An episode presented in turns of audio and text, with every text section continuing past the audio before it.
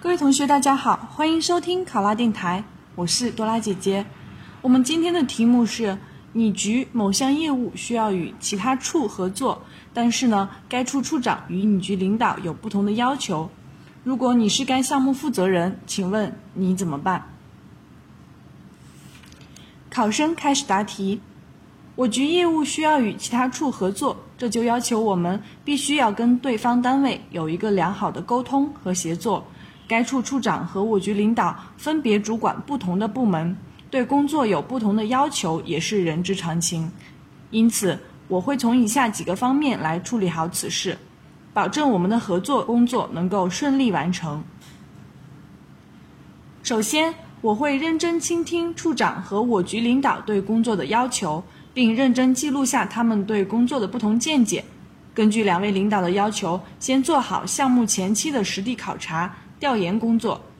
再结合两位领导的不同看法进行分析。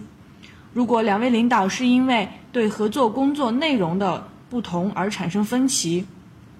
那么我会将此次合作的方案与细则以及各自的权属部分以书面材料的形式呈报二位，并详细列明前期调研报告对项目开展的可行性建议以及双方单位各自负责的事宜。如果该处处长和我局领导对原有的工作方案有新的建议，那么我会在经过充分的考证之后，提出该项目的初步计划，其中包括两位领导建议的亮点，根据两位领导的意见提出一个折中的解决方案，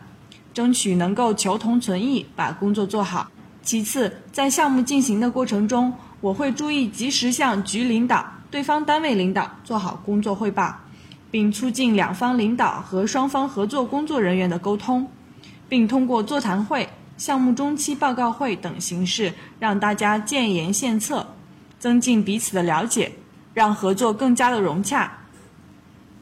最后，我相信经过一番努力以后，我们两个单位一定能够顺利的完成我们此次合作，让两位领导都能放心满意。考生答题完毕。